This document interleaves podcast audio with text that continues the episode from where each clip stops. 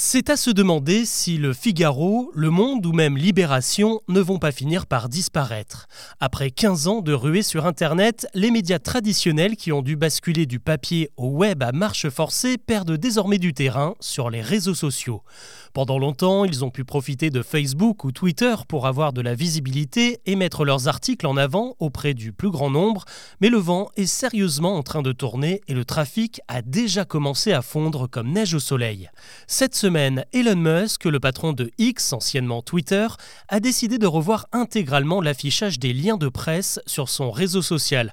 Auparavant, quand quelqu'un partageait un article du Parisien, par exemple, on voyait généralement une photo accompagnée du titre du papier et d'un bref descriptif.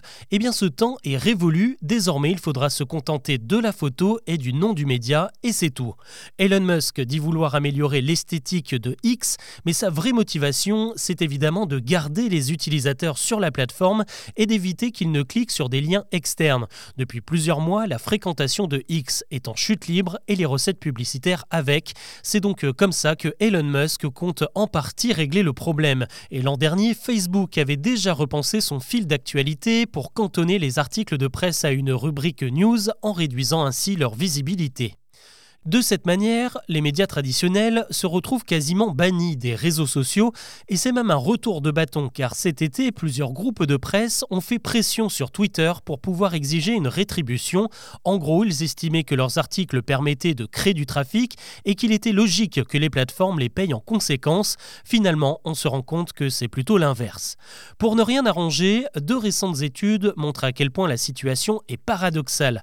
La première, réalisée par l'agence Reuters, nous explique que désormais un internaute sur trois ne s'informe que par les réseaux sociaux, ils ne vont jamais directement sur des sites d'information, une tendance qui va même s'accentuer dans les prochaines années car les 18-24 ans, eux, sont déjà 43% à bouder la presse en dehors des réseaux sociaux.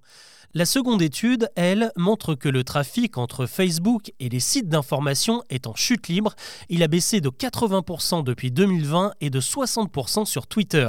Si on résume, on s'informe davantage sur les réseaux sociaux, mais on clique de moins en moins sur les articles que l'on voit défiler dans notre fil d'actualité. Mais alors comment les gens s'informent-ils, et surtout les jeunes?